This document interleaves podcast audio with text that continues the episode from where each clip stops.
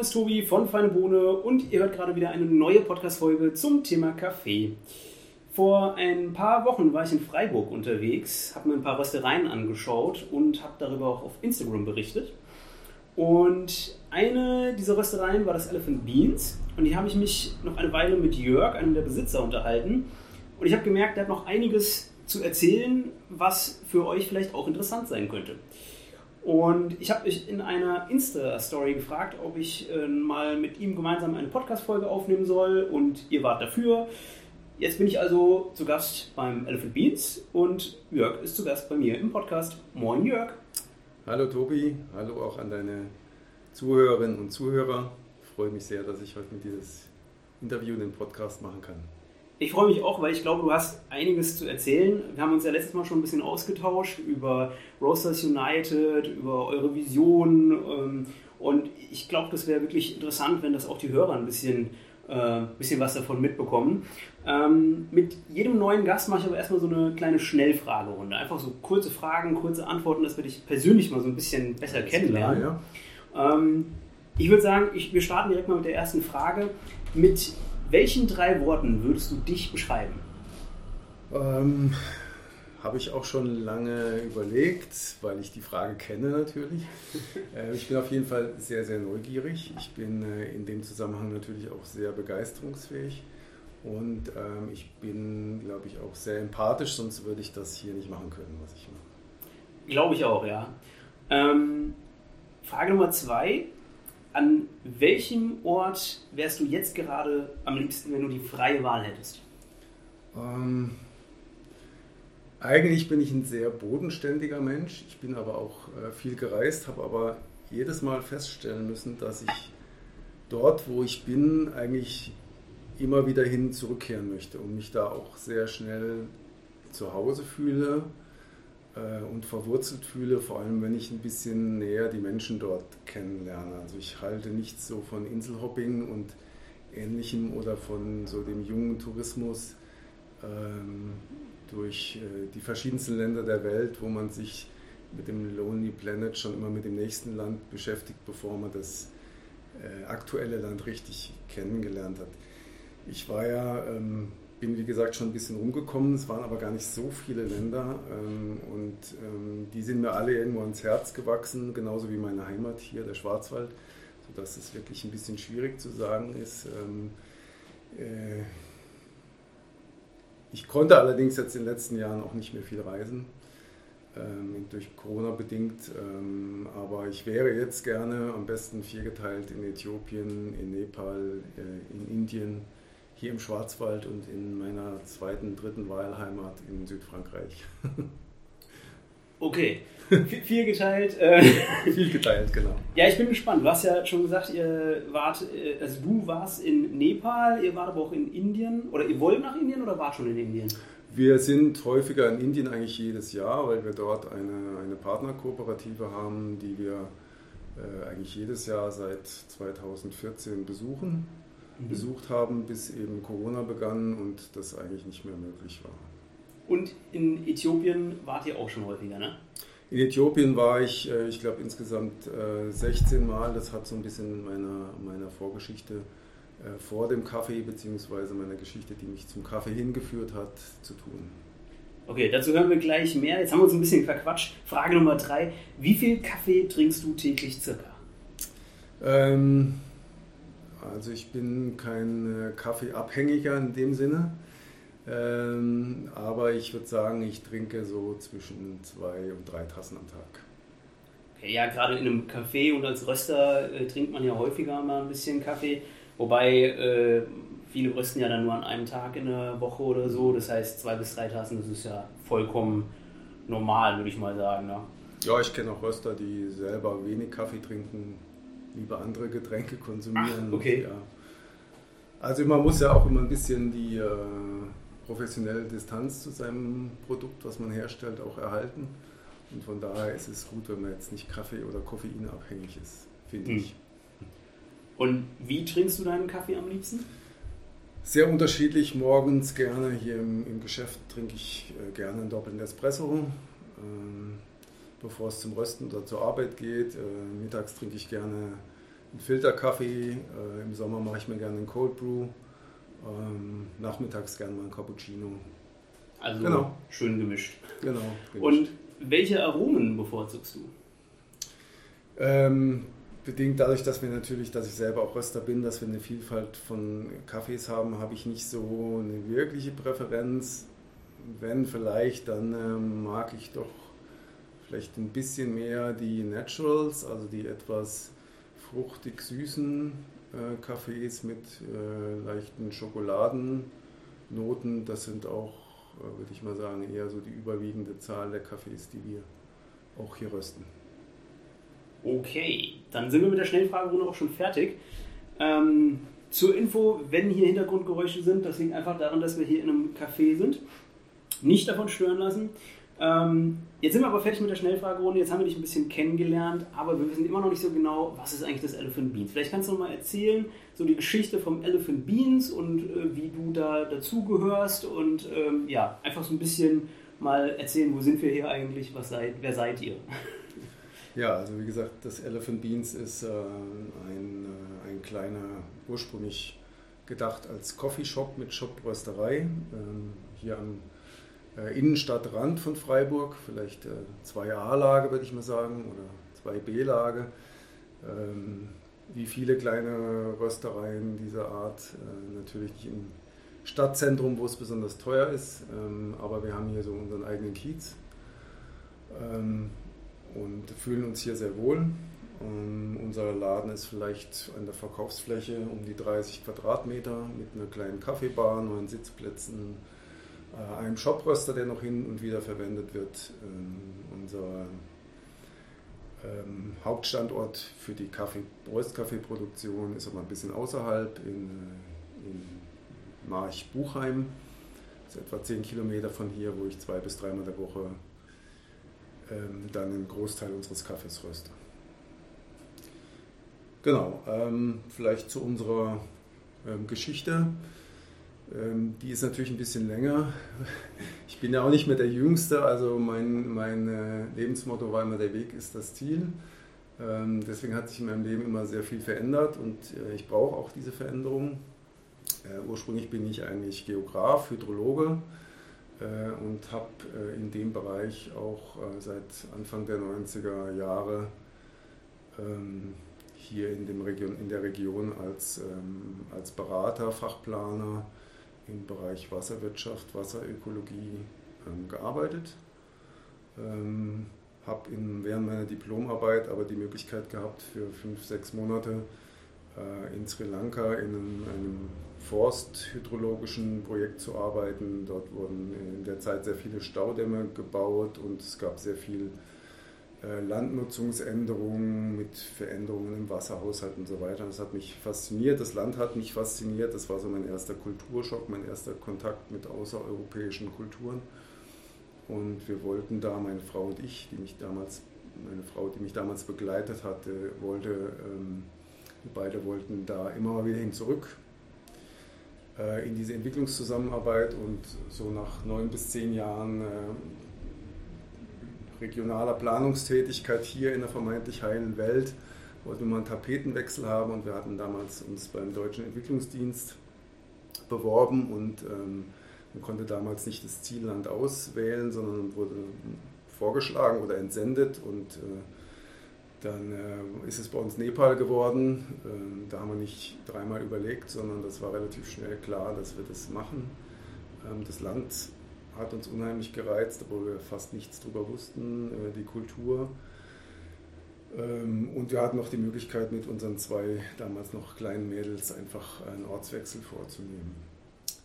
Da waren wir dann zweieinhalb Jahre, habe dort auch in, äh, im Bereich Wasserwirtschaft gearbeitet, nebenbei natürlich noch andere Projektaktivitäten so im sozialen Bereich unterstützt. Und als wir zurückkamen, hatte ich eigentlich die Idee, ich wollte nicht wieder in meinen ursprünglichen Beruf zurück, sondern weiter in der Entwicklungszusammenarbeit bleiben. Es musste aber irgendwie hier in der Region sein nach Möglichkeit. Und da hat sich dann die Möglichkeit ergeben, dass ich äh, hier bei einer neu gegründeten Stiftung in Freiburg als Projektleiter äh, angefangen habe. Und diese Stiftung hat sich äh, beschäftigt eben mit der Projektförderung von Projekten zum Biolandbau in verschiedenen Entwicklungsregionen unterschiedlicher Länder. Unter anderem Äthiopien dann? Äthiopien war dann quasi so mein erstes Kontaktland. Ähm, da ging es dann gleich um Kaffee. Ich hatte von Kaffee überhaupt keine Ahnung, habe auch selber eigentlich keinen Kaffee getrunken, weil alles, was ich erkannte, war Nescafé und das schmeckte mir auch nicht. Und ähm, wir haben damals ähm, ein sogenanntes Public-Private Partnership Projekt ähm, durchgeführt. Also das ist ein sogenanntes Multi-Stakeholder-Projekt mit ähm, Teilnehmern oder ähm, ja, sag, wie sagt man, ähm, ja, mit Teilnehmern aus der äh, Privatwirtschaft, aus der Zivilgesellschaft, ähm, aus Forschung und auch staatlichen Organisationen. Mhm. Und in diesem Projekt ging es halt um den äh, Schutz und die Erhaltung von äh, Wildkaffee in Äthiopien. Und da warst du dann zum ersten Mal auch vor Ort in Äthiopien? Genau.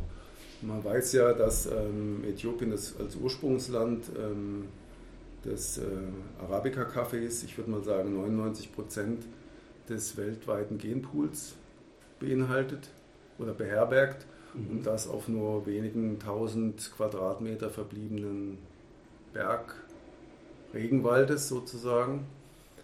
Und ähm, diese Waldfläche war eben stark am Schrumpfen. Gleichzeitig ist Äthiopien natürlich nach wie vor ein wichtiges Kaffee-Exportland. Und jetzt war die Frage, wie kann man diese, diese schnell schrumpfenden äh, Genressourcen von Arabica-Kaffee möglichst gut schützen. Ähm, grundsätzlich gibt es ja da zwei Möglichkeiten. Die Ex-situ-Konservierung sozusagen ähm, in Genbanken, gibt zum Beispiel auf Spitzbergen eine, wo dann äh, das Gengut äh, tiefgefroren wird und so ähm, über Generationen erhalten werden soll. Und dann die andere Möglichkeit ist die In-situ-Konservierung, also der Schutz der Genressourcen im ursprünglichen Habitat. Können Tiere und natürlich Pflanzen sein je nachdem, wie die Umweltbedingungen sich äh, verändern, in welche Richtung die sich verändern, äh, wird es immer Teile der Population geben, die an diese veränderten Umweltbedingungen besonders gut angepasst sind. Und so, solche Sachverhalte sind natürlich sehr wichtig und ähm, spannend, überlebenswichtig für Kaffee als Kulturgut, auch außerhalb von Äthiopien, ähm, weil sich ja auch außerhalb von Äthiopien einfach das Klima ändert und man immer nach ähm, sozusagen nach genetischen Ressourcen sucht, die den veränderten Bedingungen am besten angepasst sind. Kannst du noch mal kurz die zwei Begriffe sagen? Also die, das Einfrieren und das im natürlichen Habitat erhalten? Wie, wie war das ist einmal die In-situ-Konservierung, das ist also vor Ort. Und das andere ist die Ex-situ-Konservierung, das heißt, das wäre dann in, in also sozusagen als Gefriergut in, in Genbanken, die, äh, die dann irgendwo umweltgeschützt von Einwirkungen geschützt dann äh, überdauern. Da habe ich direkt zwei Fragen. Die eine, ähm, vielleicht kannst du kurz erklären, warum ist das überhaupt wichtig? Weil ich könnte mir vorstellen, viele, die einfach nur Kaffee trinken, können gar nicht so ganz nachvollziehen, warum es wichtig ist, den Genpool einer Pflanze zu erhalten. Es gibt ja im, äh, im Kaffeebereich ähm, in, im eigentlichen Sinne wenig Züchtung sondern das, ähm, was meistens stattfindet, ist Selektion. Das heißt, man, man sucht sich ähm, bestimmte ähm, Merkmale von, von Pflanzen aus, die besonders gut in, an die Umweltbedingungen an, äh, angepasst sind. Äh, da geht es in, insbesondere natürlich um Trockenresistenz. Äh, es geht aber auch um Resistenz gegenüber Schädlingen, äh, Pilzen, Bakterien. Und ähm, wenn man jetzt weiß, dass äh, in Äthiopien 99 Prozent oder vielleicht ist auch mehr, vielleicht ein bisschen weniger des Genpools beherbergt, beherbergt ist, dann äh, entfallen auf den Rest der Welt etwa 1 Prozent. Das heißt, äh, alle Kaffeepflanzen, die es außerhalb von Äthiopien gibt, um es mal ganz krass zu formulieren, sind genetisch relativ identisch. Äh, und die können sich auch relativ wenig verändern, weil es ja keine Durchmischung des Genpools gibt. Wie sieht das jetzt in der Praxis aus? Bedeutet das, dass ich in anderen Anbaugebieten ähm, Pflanzen aus Äthiopien brauche, um dort ähm, Resistenz herbeizuführen oder eben auch Vielfalt? Ist relativ schwierig zu beantworten. Also jedes Kaffeeanbauland hat natürlich sein eigenes ähm, Entwicklungsprogramm, wo Varietäten entwickelt werden, die äh, natürlich an die äh, lokalen Bedingungen äh, möglichst optimal angepasst sind. Aber gerade Schädlingsresistenz äh, ist ein relativ großes Problem. Ähm, auf der anderen Seite ähm, hat Äthiopien aus der historischen Vergangenheit relativ großes Problem damit, genetische Ressourcen sich klauen zu lassen, was in der, in der Vergangenheit relativ häufig passiert ist. Äh, Beispiel Gesha-Kaffee in Panama, was auch äh, verschleppte Pflanzen sind, die, die ursprünglich aus Äthiopien kamen. Mhm. Letztendlich ist natürlich festzuhalten, dass alle Arabica-Pflanzen ursprünglich mal aus Äthiopien stammten. Der Genpool von Arabica-Kaffee ist im Prinzip aus einer, einer, Handvoll Pflanzen, die irgendwann mal in den botanischen Garten von Amsterdam äh, gelangt sind, entstanden. Die, andere Frage, die ich hatte, war, du hast ja gesagt, es gibt die zwei Varianten, um diesen Genpool zu erhalten. Die eine ist einfrieren, die, ein, die andere ist im natürlichen Lebensraum äh, erhalten. Und du hast schon gesagt, ein Vorteil, wenn man es im natürlichen Raum belässt, ist, dass sich die Pflanze weiterentwickeln kann und resistent bleibt für neue Dinge.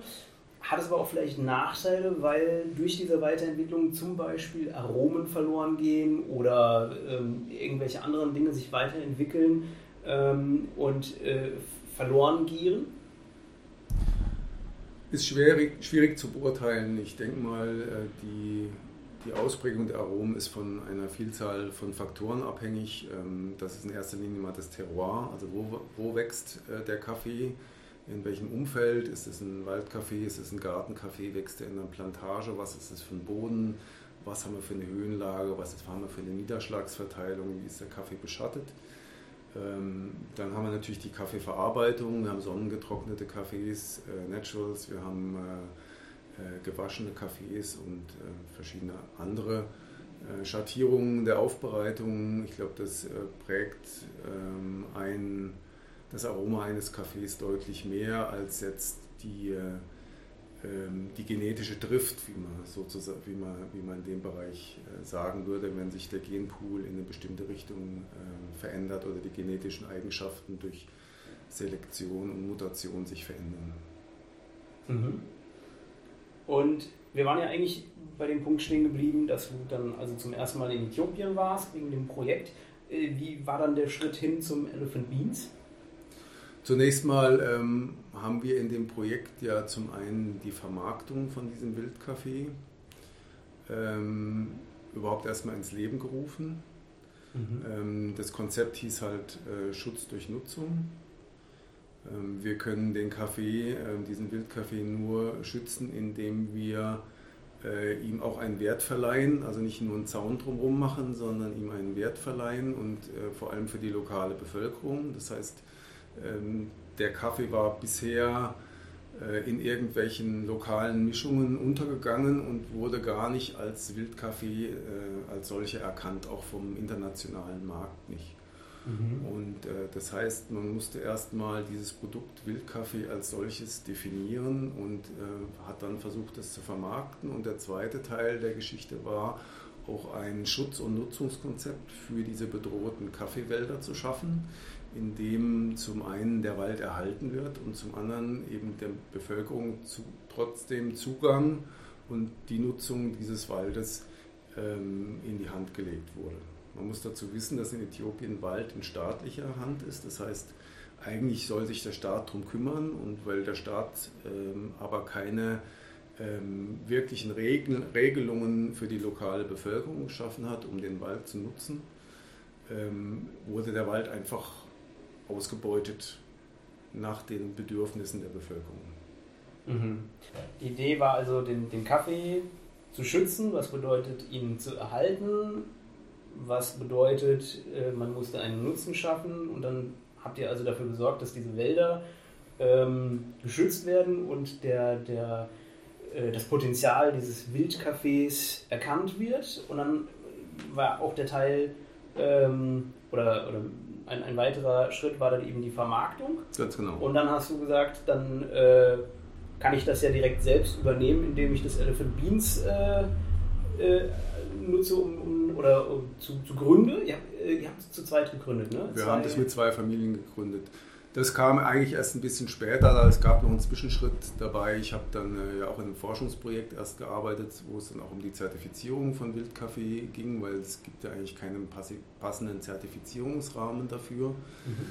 Ähm, und da habe ich versucht, ähm, was zu entwickeln und ähm, da in dem Zusammenhang mit meinen Forschungsarbeiten habe ich aber relativ viel Kontakt auch zu anderen lokalen Organisationen bekommen und hatte dann die Möglichkeit über zwei, drei Jahre noch äh, in einem weiteren Entwicklungshilfeprojekt auch äh, im Kontext Walderhaltung, nachhaltige Waldnutzung, im Fachterminus heißt es äh, partizipativer Waldschutz, mit lokalen Organisationen, mit der Gesellschaft für internationale Zusammenarbeit Konzepte zu entwickeln, ähm, wie der Wald wieder sozusagen der lokalen Bevölkerung übereignet werden kann und wie man dann nachhaltige Nutzungskonzepte entwickelt. Da gehört dann dazu natürlich das Holz an sich, ähm, auch das Nachwachsen des Waldes, da gehört dazu ähm, die Entwicklung von sogenannten Nicht-Holz-Waldprodukten, Honig zum Beispiel, Kräuter, aber auch Ökotourismus.